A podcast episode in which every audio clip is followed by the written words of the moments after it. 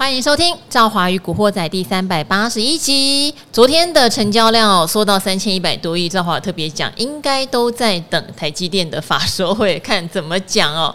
好，那昨天我们在录《古惑仔》的时候，也是一边录一边跟大家分享对台积电法说会的一个，算是我的个人心得啦哈。啊，昨天来宾是古鱼，刚好古鱼的心得跟我还蛮类似的，就是对于这个公司二修财测以及库存的水位去化不如预期哈，还有第三季预。估的这个毛利率竟然会比第二季结出来的数字还要低，就是有提醒大家，它第二季的数字是优于市场预期的，不管毛利率、盈利率都高于财测的高标。但是对于未来的展望，其实是看起来是比呃之前讲的悲观哦，是比之前讲的悲观。所以那时候赵华就会有一点点觉得这样并不是一个很理想的状态，尤其是下修财测第二次了。甚至哈，现在不排除哈，我们就且看且走了哈，不要说说一定人家就会怎样。十月的法说猜测也有可能有进一步的调整，这边都只是先怎么讲。把我大概了解的说在前头了哈。好，那我当然也昨天也特别强调，市场资金有时候并不是如基本面表现出来的这么样的哈，见一就是一，可能会说利空出尽啦什么的。但昨天很显然，呃，从台积电的夜盘到今天外资的期现货同步大卖，呃，他们对这场法说带来的结果，看来至少在这两个交易日是按下了一个。怀疑票 就是一个比较负面票了哈。好，但接下来呢？接下来到底会不会卖完之后就是好买点呢？这也可以来探讨。那昨天也特别提到，所有的法说里面只讲了一个东西好，叫 AI 好，其他都不好。所以今天盘面上看起来也呈现了只有 AI 好，其他都不好的状态哈。好，那今天的量是放大的哦，四千三百一十七亿，只是这个量放大伴随着可能就是一个外资期现货对台积电的一个卖超的状态了哈。好，我们先来欢迎今天来宾。今天来宾呢，他期货现货都有分析师执照，所以两件事都可以讲哦。他就是骨科大夫龙医生 Eason。哎，赵华，各位听众朋友，大家好。好，你今天来的正是时候，嗯哦，因为今天外资的期货净多单又将近于快要逼近零的水位了，趋近于零了。对，趋近于零了。嗯，对，因为上一次你来，嗯，那时候刚翻一点点。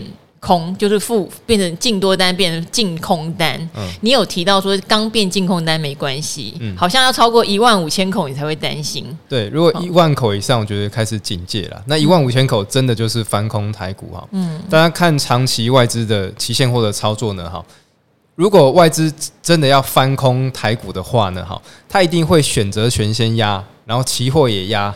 哦，再来才会卖现货，为什么呢？因为外资持有台湾的台股现货还是很大的部位啊，它现货一砸下去，事实上是搬石头砸自己脚，所以它一定要做好某一种程度的衍生性的这些避险。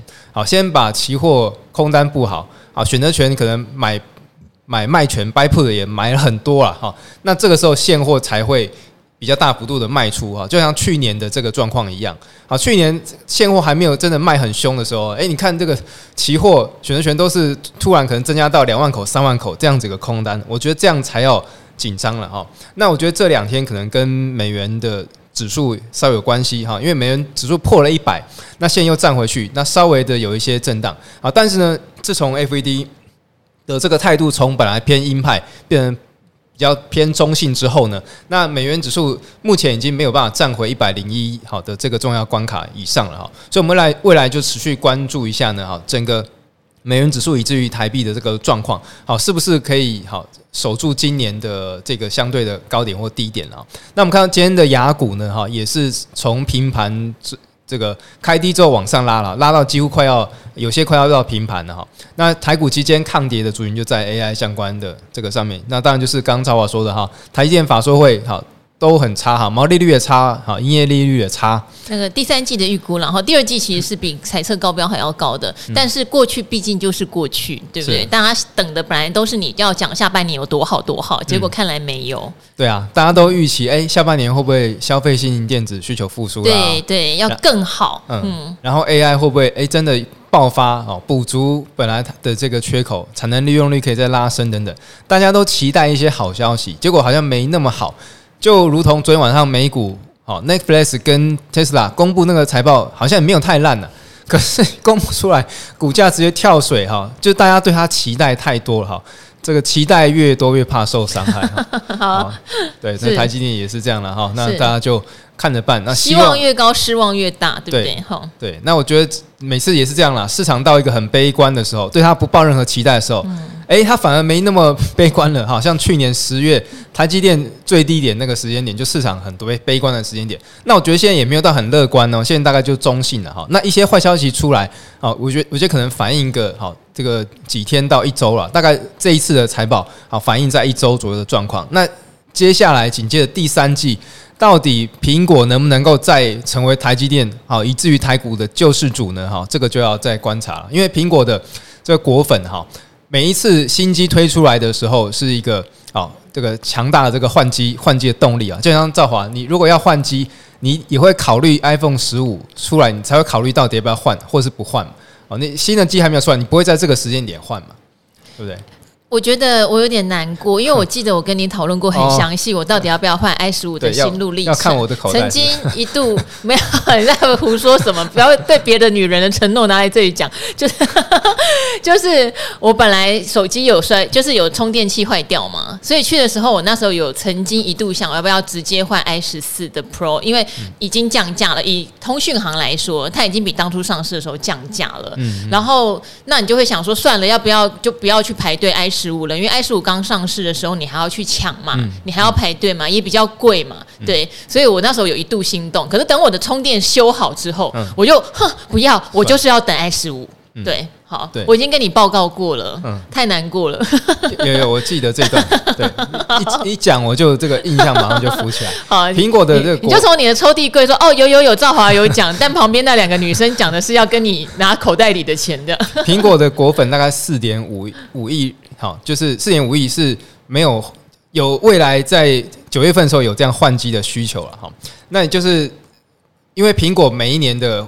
手机更新的时间点很固定啊，大概就九月、十月那个时间点啊，所以到底这一波苹果的换机潮能不能够好把整个台积电以至于哦苹概股啦、电子股这些等等的需求再带起来？我觉得这个是下半年台积电的这个营收呢，哈会不会再呃比原来？比较悲观，这个预期再变得比较好啊，这个重点啊，大家要画重点哈。所以我觉得未来不管是苹果的拉货力道啦，好，然后一些供应商的一些反应啦，哈，那甚至于哈，最近其实各个科技厂都在推 AI 嘛，哈，那苹果呢，哈，诶，内部传说好像这个 Apple GPT 啊，明年或许有可能会问世哈。那我觉得这个也是苹果的一大卖点，所以到底九月它会推出什么样的一个牛肉哈？所以大家可以多注意一下。那我觉得台股的这个台积电法说之后呢，还有一关暂时要过，就是美股的这个科技股状况。因为刚刚提到昨天公布的哈，这个 Netflix、Tesla 财报哈还差强人意，但是呢，股价是直接跳给你看哈。那其实现在在呃美股的前十大市值的股票呢哈，除了沙特阿美哈跟这个波克夏之外，其他的八档都是。这种尖牙股，好像这个微软呐，哈，Google 啊，Amazon 哈，所以呃，整个科技股的财报呢，哈，相对一定还是会影响到台股的这个状况，会有一波这个行情哈。那大家就要注意一下哈，最近几天的这个费半走势哈，以及美股的这个财报状况会如何了哈。那我觉得就是这一周哈，到八月初的这段时间点，好，暂时度过之后呢，诶，接下来就是第二季的财报了。好，那第二季其实都是过去了哈。那财报。财报前后呢，哈，可能还会有一波这个洗牌，好，那洗牌之后，我觉得真的哈就要注意下一波，大家可以注意到主流哈，像是刚刚说到的啊，瓶盖股啦，哈，或者是啊，这个 AI 确实有吃到这个营收的啊，其实现在 AI 很多浑水摸鱼的啦，哈，大家这个谁？哎，我就不点名了哈，谁？大家这个说每天仔细看我们节目，好，收看我们，人家现在在听，就是要等你讲啊，对，我们每天其实都讲啊，大家有有仔细收看哈，不要。不要那个不做功课啊，就是有一些些这营收还不见得进账，或是哦只占这个个位数的。啊，像很多公司说，哎，我 AI 营收爆发哦，爆发结果营收只有个位数，哈，这占比本来就很小，那爆发也没什么了哈。那这个就要特别留意的。好了，也不要说浑水摸鱼了哈，因为市场资金的选择就是这样嘛。像今天连华硕对不对，嗯、都涨停板了。好，华硕因为它有讲，它也有 AI 相关的新款伺服器哦，哈、嗯，人家是有 AI 两个字的，嗯、我可没讲它浑水摸鱼哦。只是市场现在联想就是这样，因为大家知道带头大哥是广达跟伟创嘛，哈，比例也不高。广达是很早以前就说云端伺服器的，我想之前再怎么讲，好像也没人要理它，还是把它当成就是一个本一比十倍就了不起的电子五哥，对不对？那当然，因为今年有 AI 风潮之后，它本来就在耕耘，所以我觉得它很很理所当然，非常理所当然。那伟创的话，当然它的比重，我想之前大摩的报告也已经出了，比重并不高，比重并不高，大部分台湾的厂商比重都不高，好，比重都不高的情况下，有人可能是零，有人可能是五趴，哦，好，但只要他们是算同一个类群类群，因为例例如说他们都是 NB 族群，他们都是显卡族群。好像就可以搭一下顺风车，现在是有这样的味道。嗯、那刚刚 Eason 也特别提到瓶盖到底要不要跟上来？事实上，我们也希望瓶盖跟上来呀。哦，台股只有一个主流的时候，也真的太辛苦了。不像我们上半年前五个月有几个主流是轮流的嘛，储、嗯、能是一个嘛，嗯、军工是一个嘛，哈、嗯，内需、餐饮、观光它也是一个啊。然后 AI 是一个嘛，嗯、大家至少在轮流萝卜蹲。现在只剩下一个，就是 AI 大哥。嗯、我们看了也。怕怕的，像生技，我们一直觉得下礼拜就有生技展了，应该要接棒。可是大家看到，除了宝瑞一马当先，生技股王往上冲，其他的子弟兵只能点放，而且那个点放就是说，哦，我有 AI 医疗，像明达医有没有？可能就能再创高。但其实很多的生技，它都还在一个震荡的状态，都无法回到前高哈，没有人接棒。那请问，以骨科大夫来诊断这一局？我们是不是干脆就是喜欢做题材股的就集中火力在 AI，还是分散布局有它的道理？像最近军工就小弹，内需观光应该也是跌到腰斩之后的一个反弹。那我觉得，呃，如果股价已经跌升哈，而且已经炒过一波的，像军工、观光啊，这个都是其实今年已经呃大涨过一波，而且军工不只是今年，军军工其实从去年就开始涨了。那我们在做股票，其实有一个很重要的原则就是哈。大家以这种大股东的角度去想哈，通常都是底部吸筹码吸了很久啊，这种可能十年不开张，开张吃十年哦。你看像今年 AI 这电子五哥有没有？本来是十倍本益比，其实现在都外资也许给到十五倍甚至二十倍本益比都不夸张。好，所以一个产业开始这样，呃。起来的时候，那个威力确实是很猛。可是呢，如果这个产业好，这个已经做完好，开始曲终人散好，那尤其大户都开始撤的时候，那我觉得千万要小心啊，就是短线操作。尤其它的题材呢，可能好，这即将快要告一段落的啊。譬如说，打个比方了哈，这个大大陆讲到你手上持股，不要不要丢我石头哈。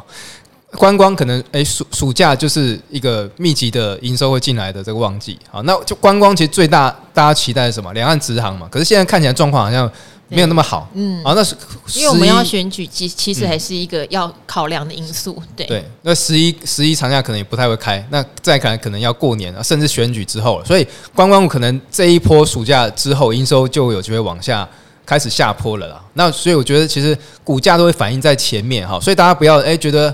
呃，七八月营收还会再进来，好，那我觉得你你一定要比别人先动了，哈，先快一步啊，才不会总是跟在市场的潮流、市场资金后面。那军工其实也是，军工其实今年啊，这个呃。那以前那个佩洛西来来台湾，哈，那其实两岸非常紧张那个时候，哈，就是船开来开去，飞弹，好，飞机飞机飞来飞去，没有到飞弹了，飞弹就麻烦了，飞飞机，你不要话讲太快，对，好，那飞弹对准而已，哈，对，飞机飞来飞去，船开来开去，啊，那个时候其实就军工股是市场上的话题嘛，哎，可是现在看起来好像又没有那么的紧张了，哈，所以当这个题材已经过了，尤其股价已经炒过一波的，哈，开始往下掉。跌了三分之一，跌了一半的这种股票呢，很少的几率会整个族群再回到高点了。哦，就是我刚刚说的，股价已经炒完一波下来的，哦，这个你都要特别小心。有反弹呢，哦，建议都是好，这个把它当做是跑龙套的。哦，就是电电档操作的，像昨天啊，资金跑到观光哈，跑到军工。我昨天在我的那个直播跟朋友说，就是这个应该就是短线行情了。诶，结果今天就早上强了大概半个小时左右就落下来啊。那所以其实，在生计呢，哈，大家也要注意一下。哎，生计展马上就下个礼礼拜了啊，下个礼拜完之后呢，哈，那到底有没有实际的这个营营收进来啊？或者是呢，它这个题材能不能持续？因为生计常常会容易一翻两瞪眼。啊，那个药证到底有没有过啦？哈，或者是啊，到底这个临床试验有没有过啊？这个开发这很多是啊，有时候真的水很深呐，我只能这样讲哈。所以做生意类股其实真的要要稍微留意一下。那不过像宝瑞哈，它是做代工的，就没有这个问题。它是生技业的台积电，对对对，哦，他不会自己去开发一个药证，那就就是砸了很多钱，然后呢一翻两瞪眼啊，到底有过没过？这个差很多哈。那他就是像台积电这样子啊，帮人家代工，他也不去啊，不去押宝某一些这种。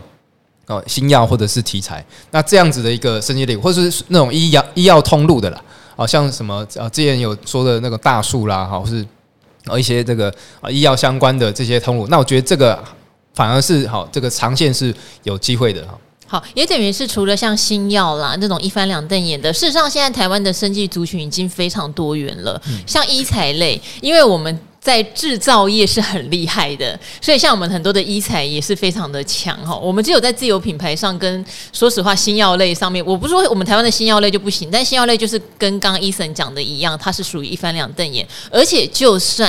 好，就算他的临床实验那些通通都通过，拿到药证好了，他还要卖呢。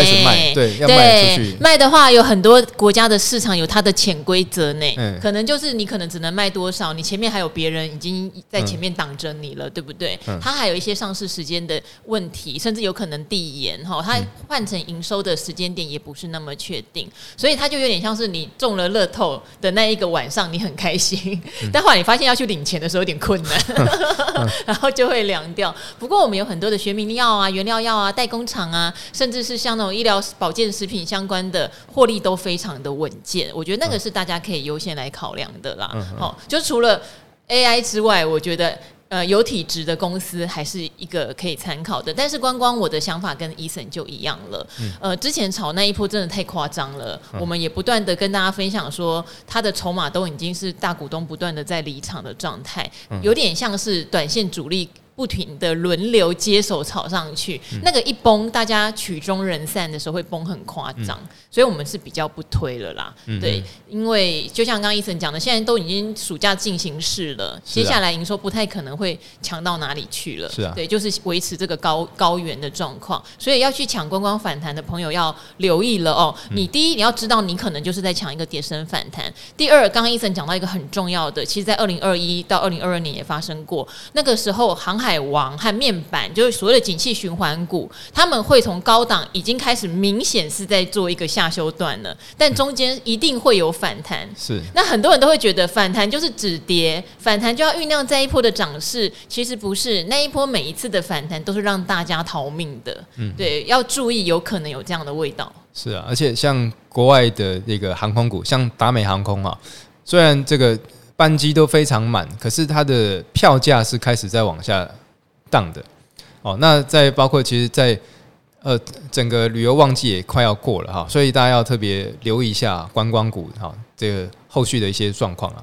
那所以其实在，在呃整个台股来说，我认为下半年可以注意的啊，或许会是瓶盖啊相关的这个族群啊。嗯、那苹果新的好这个手机出来啊，第一个有潜望式镜头啊，所以光学族群大家可以注意一下。那再来要采用，应该会采用 Type C 啊哈。哦，这个喊了很久，终于要在新一代手机采用这个大家都可以共用的接口了。好，那所以 Type Type C 相关的族群，其实看到也很多都是啊打底蛮久了啊，像是这个创维啦哈，然后还有像这个充电的充电的这个规格哈，快充的啊，像这个钰创哈也是啊，所以其实瓶瓶盖股其实过去来说呢哈。呃，一直都是台湾，其实每一年哈，大家你去看过去的这个台股行情，好，每一年大概从暑假哈，然后开始酝酿酝酿到苹果真正发售新机开始，好，这边会有一段好，这不管或大或小哈，都会有一些期待感哈。那真正开始开牌之后，就是苹果的这个手机到底卖得好不好啊？大家会去观察一下，诶，有没有在排队啊？好，大家消费力道如何啊？哈，那这个又会延续到从苹果开始发售到。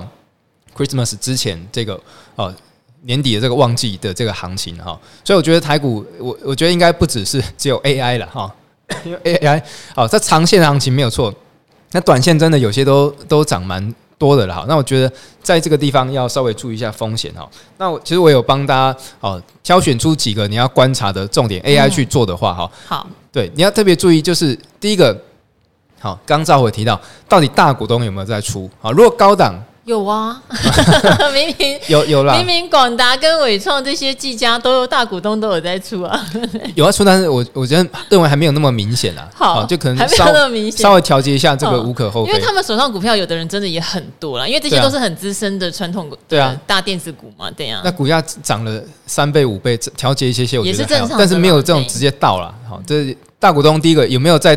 我修正一下，有没有在到货？好，有到货的这个状况就不太妙了。那再来呢，就是外资有没有在卖出？哈，因为像这种全职股呢，哈，外资比较会是它的一个啊主要的操作的法人之一。哈，如果外资卖出，再加上呢借券空单，哈，当然你的这个看盘系统，哈，不管你你用好三足或叉 Q 啊什么看看盘系统，你打那个借券借券卖出，哈，如果外资卖，然后借券卖出呢？空单也在增加，诶，那这个就表示其实法人对后续开始有一些避险啊，或者是有一些锁单的动作出来了。那再来就是呢，融资的余额有没有成为资增券减这样的一个状况？好，如果资增券减，表示这个通常是散户的单了。哈，如果资增券也增，这个还不一定呢，哈，因为有有的时候其实好，不管像是内资大户或者是好一些中实户，也会用融资去做操作。但是如果资增券减的这个模式，就比较像是散户的动作了哈。那再来另外一个就是当冲比例不要太高啊。好，大家可以看到这些 AI 股近期的这个当冲比例呢，有一些都来到好这个五成六成以上哈。这当冲把它冲上去太高的这个状况呢，对于股价也是比较不利的。大家回想一下，呃，之前航海王那个时间点的哈，这每一天可能都当当冲把它冲上去，成交量大概一半都是当冲来的。好，那等于说。高档的这个时间呢，哈，大户已经没有再去做一个增加部位的动作，好，那甚至可能靠着当冲，好，我我不再进场新的资金，可是我用我用当冲这个模式把股价冲上去，啊，一路每天这样冲冲冲把它冲上去，可是我基基本持股是没有变的，啊，那到这个时候，其实如果高档要开始反转的时候呢，哈，那底部持有比较多的大户，那随便卖都都是赚的，好，那以上这几点，好，大概。五个地雷了哈，如果你发现手中的 AI 五个地雷都踩了，哦，那要特别留意哈，这有可能随时就爆了。好，但是我真的觉得 AI 有一点就是真的很神奇的哈，例如说以升达来说好了哈，升达就是一个跟涨的案例，对不对？一下子就涨了四五四五根涨停板，而且那时候还有一些学长姐还跟我讲说，哎呀，你闭着眼睛去追升达好了，反正前面的你也就是不敢买了这样。好，但是说也奇妙，他就在某一天爆了一个二十六万张的大量，而且收一个大长黑 K。以技术面来说，像朱老师就会觉得我这就不能碰了啦，哈，不能碰了。那以基本面来说，也很多人觉得说它其实跟 AI 目前没有沾到什么边。但是最奇妙，就像昨天呃杜金龙杜大师来就有提到说，因为 AI 的题材没有死掉，所以神达有可能跌到昨天是一个差不多的一个线的支撑的价位。就我说也奇怪，今天神达就涨了五趴多，嗯、我真的觉得这对我来说实在是一个太奇妙的事情。然后像伟创也是，就是被关了嘛，对不对？然后一路跌跌跌，那也有人讲说，其实伟创跌到十日线就可以考虑。就今天一个涨停板，哎、欸，它还创新高、欸，哎、嗯，我觉得这种回马枪已经不守原本的规则的那种强势度，让我觉得。不讲武德，好吃惊哎！对对啊，对，完全没有在，所以就会让人家很害怕，说按照纪律卖掉以后买不回来。我觉得这个状况，如果大家持股是比较低哈，然后就你张数也许是比较多的话，好，那你可以高档分批卖看看。我们在做交易，其实常会用到一个动作是试单哈，因为我不知道今天卖了到底我卖这个价格是卖的相对高还是卖错了，好，所以我可能会盘中试试看到底卖对还是卖错。啊，如果诶你发现一天两天我卖的那个价格都没有回来，啊，一个礼拜我卖那个价格从来从此都没有看到了，那表示什么？表示我可能卖在一个相对高点。那这个时候再有反弹的时候，可能就要再想办法减码一些部位。那反过来说呢？诶，我如果卖卖了之后股价就喷了，好，一卖就喷，好，一一买就跌啊。如果你行为是这样的话，那我强烈建议你，你要用试单的这种方式，不要一次把你的。张数全部丢到市场上，或一次买进哈。你如果只能够做一张哈，跟你能够做十张的这个动作呢哈，你一定是把部位分批去进买进或分批卖出的这个状况会最好。因为你一次丢一张跟一次丢十张啊，那个操作行为是基本上是没有任何优势的。就是你如果可以比较多笔的去进出，你应该拥有更多的这种操作上的优势跟资金的这种策略去做运用哈。那今年确实很多这个主力股都非常厉害哦，把它怎样，就是一直一炒炒高之后，直接进处置，直接锁住，然后呢就筹码就安定了，然后处置中呢再拉啊，再往上拉。像之前三副也是。更早之前，高丽也是这个状况。其实曾经航海王给我们的启示就是越关越大尾，对啊，所以就有这种感受。因为呃，我们之前分享 AI 股可能还没走完，是当时哦都还没有人被关，嗯，对，所以也无法观察被关后的走势。可是现在开始陆续有人被关了嘛，啊嗯、你就发现，对以伟创来说，越关越大尾的效应跑出来了哈。对，好像就关不怕。那关了之后呢？因为筹码稳定了，没有当冲了，啊，也不也不怕这个哈，有有什么样的动作？好，那反正只。只要证证交所要求他这个公布自己的时候，他他再公布一下嘛。啊，而且自己不怎样，好像也没关系。对，好，就不要太烂。你看威盛今天又涨停板。对啊，对，好，所以 他自己真的不怎样。对，这真的厉害哦。这个关关关进去之后，股价都还有垫档的，下面有有支撑的这个状况哦。所以它当然散户其实有优势，就是说呢，被禁处置，通常它是不容易大跌的哈。通常来说了哈，禁处置之后，因为筹码被锁住了。大户要出也没那么容易，那这个时候呢，反而处置第一天或第二天有这种急杀的机会。我觉得，反正你大家你看好某一个产业啊，或是你看好这个个股的话，你可以去捡看看了啊，就是也是同样分批试单的这个方式捡看看。有时候好处置当中好还会再往上创高，或者是呢处置完之后好往往再往上过高。好，一种状况就是处置当中它慢慢往上爬了。好，那这个在处置之后的一两天，你反而要注意一下啊，它有没有再跌回处置那个区间？像今天成名店就是啊，成名店今天解禁之后，哎，直接又往上拉了啊，五趴六趴哈，最多好像快快到八趴九趴。那另外一种状况就是处置当中它股价不太动的，好，不太动的状状况下，你可以去做布局。那未来呢，如果处置完之后哈，我有往上再过高破过一个波段的时候，那我觉得这个可能就会走下一波的行情了。好，那今天还有发生一件事，我不晓得大家有没有注意到，中心店有发了一个重讯。好，这个重讯跟理财达人秀有关系，所以我也稍微讲一下好了。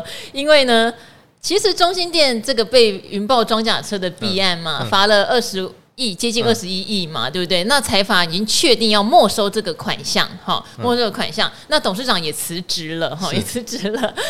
其实媒体已经讨论好几天了，嗯，但我觉得很有意思的是，昨天晚上哈，古鱼呢就帮忙分享了这个中心店的，就是接下来的状态。那当然，我觉得有一个点，有一个点哈，是大家比较关心的，就这个二十亿已经让上半年的 EPS 化为乌有。我觉得这件事情是定案的，所以大家可以自己去评估。总之，我就是花了半年做白工来解决这个案子，但我下半年还是赚钱，明年还是赚钱，这些都是知道的，标案也没有掉，这些全部都知道。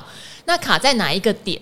那个点就是有没有可能这个判决叫不能上诉了嘛？不能上诉就定验了嘛？嗯嗯、定验后，他还是有可能被列为不良厂商，而导致未来接案。有可能被停权，我觉得大家会卡在这个上面，嗯、因为这个事情公司虽然呃有出来在媒体上讲说哦什么以后的接案不受影响，可是大家还是觉得不够清楚，因为股民常常需要一而再再而三的给予信心嘛。好，那这件事情的话，第一是大家如果有订阅我的赵华与阿格力，其实阿格力有帮大家查的很清楚，而且阿格力有一些呃跟这方面相关的内应。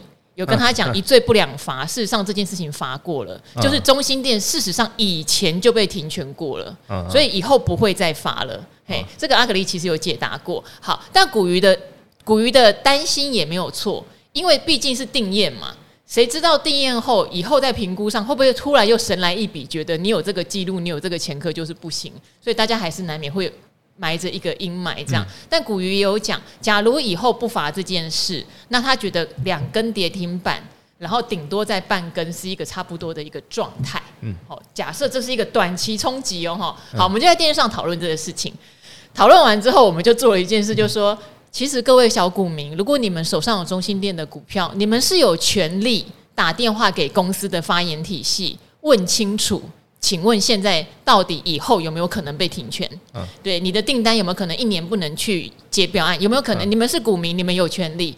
不是一定要等到股东会，写、嗯、信也可以。公司应该都会有一个对外的信箱，因为是上市公司。嗯、结果后来早上中心店就联络我们说，你们做了什么？我们电话被打爆了。好，我们现在就直接 call in 给这个中心店哈，当然我们 直接打给这个发言人，没有开玩笑。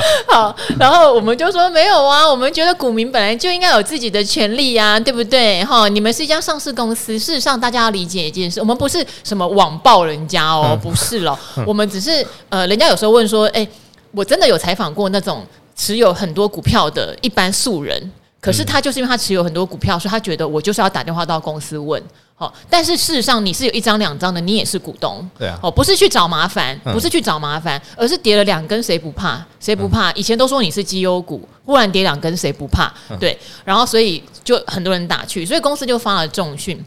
甚至他还也联络古鱼本人 解释哈，那目前那个重训的意思就是说，他说对公共工程的投标资格其实是没有任何影响的哈。那未来哈，这个投标的资格不受所谓的“一零一条款”限制。这个“一零一条款”昨天在节目上也有跟大家分享，就例如说他如果被视为重大情节哈、重大犯罪情节之类的，但是这个就是一个很文字游戏的哦，是不是重大谁来认定？他没有标准哈。那他可能会有，例如说一年不能投标。标，或是说相关的部门也许就不会发标案给他，但是他现在澄清就是没有没有受到这个一零一条款的问题了。现在业务是一切正常的，财务状况也是健全的，营运资金也是充足的。好，那古鱼本人也有跟他们联络嘛，所以就原则上哈，应该是所谓的一罪不两罚，以前有被罚过了，未来看来是不会再受到这一次仲裁的影响。哈，这边也跟大家讲一下，好，既然惊动到公司，为了理财。达人秀发了一个重讯，但我这边也解说一下，就是确实股民你们是有自己的权益的，呃，有时候勇敢一点吼，就去问，不是用网暴人家的方式问，而是真的把你投资上面对这间公司的疑虑不清楚的，是真的可以写个信去问一下。通常呢，一家负责任的上市柜公司应该会要有回应的。嗯，我也认为其实呃已经有护盘的这个动作出来了，像今天跌停打开了，然后董事长也换人了哈，其实公司也会。紧张了，股价连续两根锁死啊，EPS 减掉了四块钱啊，等于刚刚说就是上半年都是做白工这这个状况啊，所以其实股价我也我也觉得大概从高点下来差不多三成四成，应该是差不多的一个水位了哈。那我们看到其实呃国内的这个重电厂商好真的不多啊，你说如果中兴电未来真的都不能投标哈，那其他厂商可以直接把呃中兴电这个标案呐，或是它的这个好。原原本的这些好，这些标案可以吃得下来吗？我觉得也不见得了哈。所以其实大家好，就是如果真的诶这两天都还没卖掉的话，我觉得再等等看好后续的这个走势哈。但是我认为，其实短线如果好反弹到一个程度再涨不动的话呢，我觉得可能还是先调节一下下，因为啊，毕竟有这样子一个好这个消息出现之后，诶，赵华也说就是。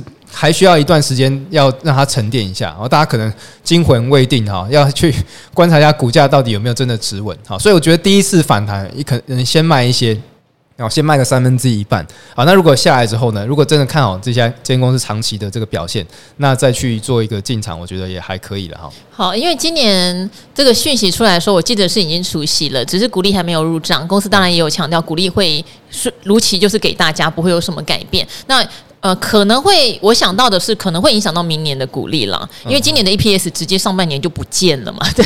对。好，本来大家可能预估可以赚个五块六块钱的，那如果按照过去的股息配发率，对不对？三四块的股息，感受应该是这样子。但如果今年只有赚两块多，那就要看看明年到底股息配发会用什么样的状况，是用只赚的这个两块多来发，还是再拿公积杀一下补一下给大家？这个就要可能等明年才会知道了。嗯。好，那最后呢，我们来回答。两个问题哈，一个叫做灵谷韭菜。好，这个灵谷韭菜的问题，我觉得蛮有意思的。我觉得也可以顺便来，诶，我们来厘清一下观念，是个观念的问题哦。他说呢，看来金管会希望更多年轻人或小资族能投入股票市场，进而更改了零股撮合跟交易时间，确实比先前方便了不少，但有三个问题哈。好。其实你的前面已经解答了，它已经改进了，好吗？这个事情有时候会需要一点点的时间演化哈，因为你不可能突然从零变成一百嘛哈，它可能会先从零变成六十，再从六十来慢慢的做调整哦。所以你这边有提到的说，为什么不能像一张做即时撮合？有时候个股股上通下写还要等个一分钟，这一分钟就有很多个 tick 啦哈。对啊，因为你整张的交易还是占大量啊，好，你零股的交易还是占小量，尤其是有一些成交量小的股票，它零股更少，尤其是有人要三十股，有人要一百股，有人要三百股哈，这个很乱。对不对？那成交量已经少了，大家的需求又都不一样，嗯、然后大家又要挂价等撮合，好，以后是以前是盘后才定价，更麻烦。是啊，现在至少盘中每一分钟有撮合，事实上我觉得已经算友善非常的多，因为它的量就不如本体来的多嘛，它就是有一个是零碎的意思嘛，嗯、对不对？哈、嗯，这个东西，而且它常常价格确实就会跟。股票的本身价格会有一个脱离，这个我还蛮常在节目里面提到的。零股有这样一个小缺点，如果今天它很热，好，假设它涨到两百五，你去看零股可能两百五十三，好，但也可以反过来哦，你可以考虑把你手上的股票拆成零股来卖，对，嘿，拆成零股来卖，你就赚钱喽。有人真的用这种策略哦？是的，哈，你那两百五十三，你就把你两百五十块股票拆成零股，一百股一百股两百五十三去把它卖掉啊，对啊，对啊，真的哦，哈，好，所以有优点也有缺点呢。哈，我是觉得目前一分钟撮合还可以啦，因为它的量真的就是比较难撮合啊。对啊，而且其实证交所或是这个政府机关也鼓励大家当冲了哈，大家有没有统计过当冲的那个？哦，你如果每天这样冲冲冲，啊，这种最厉害的赢家，我身边大概好这种不不超过十个啦，这种很厉害的当冲，你要不要猜一下它的平均每一笔的获利率大概是多少？差不多就是一笔获利平均下来哈，一笔零点六趴到零点八趴，好，所以真的当冲难度很高哈，所以建议大家，你如果零股的优势是在于你可以分批进场，你有一些资金控管的这个策略，好，那尽量是呃采取长期投资这样子一个方式啊，没有长期投资，起码你也是做这种短波段或者是中中线的交易哈，那你要把零股当做当冲的话呢，哈，那我觉得其实哦，你你用其他的。商品啊，搞不好都还更好。比如说，你用啊，例例如说像这个现股当中，或是个股期货啊，那权证的话可以隔日冲啊。那其实非常多的投资工具在上面。那我还基本上还是不太建议朋友短线交易啊，因为我身边真的短线交易的。长期稳定获利赢家真的少之又少，那个真的是好千中选一啊，万中选一哈。好，他提前回答了你第三个问题了哈，对，因为你刚刚我回答第一个了哈，第二个为什么不能同步九点开盘？这个你要问证交所，九点十分错第一盘哈。好，第三个为什么不能当日冲销？买零股不就是为了当冲吗？却有时踩雷？No，零股这样的交易策略就是希望你不要当冲哟。嗯、所以刚刚 Eason 先回答了这一题，因为他把你的题目已经看完了。呃，希望年轻人买股票，希望年轻人进场。不是希望年轻人当冲啊，要理解这件事情。因为一张股票，好，你想想看，五十块的股票就要五万块，好，一百块的股票，尤其台股到了高档，一百块的股票比比皆是哈。我们说以前低价股是十块五块，现在低价股是五十块以下，所以当然对年轻人来说的门槛变高了。那用零股买好股票，好，因为你看很多的好股票啊。台积电好了，那你一张五十几万，对不对？当然很辛苦啊，所以才希望年轻人进来买绩优股，可以用零股的方式容易买，绝对不是说我今天开放零股就是鼓励大家赶快进来做当冲，不是的，因为它的交易的方式就比现股就已经麻烦了嘛，就比现股容易有价差了，那怎么可能是鼓励你来做当冲？它进出没有那么方便呐，哈，所以这个观念一定要改。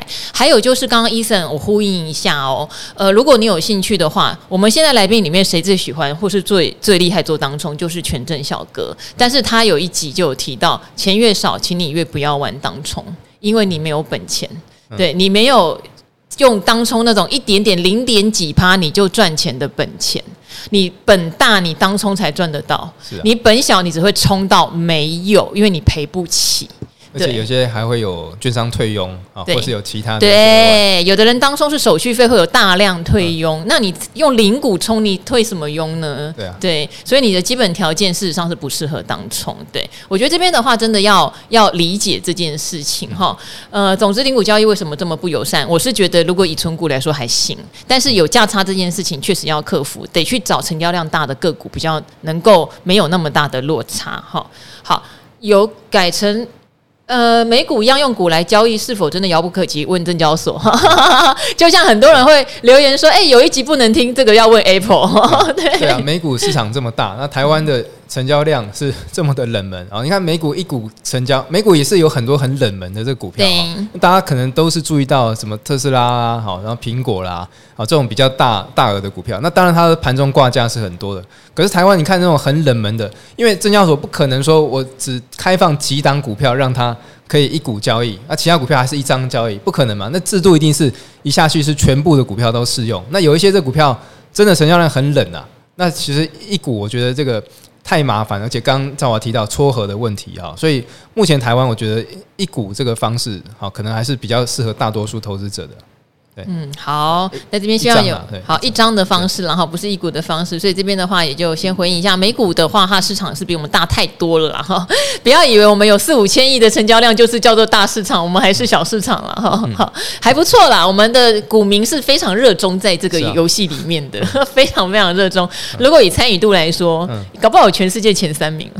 或许哦，哦，真的以热程度来说，然后还有一个是情谊资产配置的问题呢。他说每天下午五点准时守候赵华与古惑仔，哎呦压力好大哦，有时候我不见得五点会上架呢。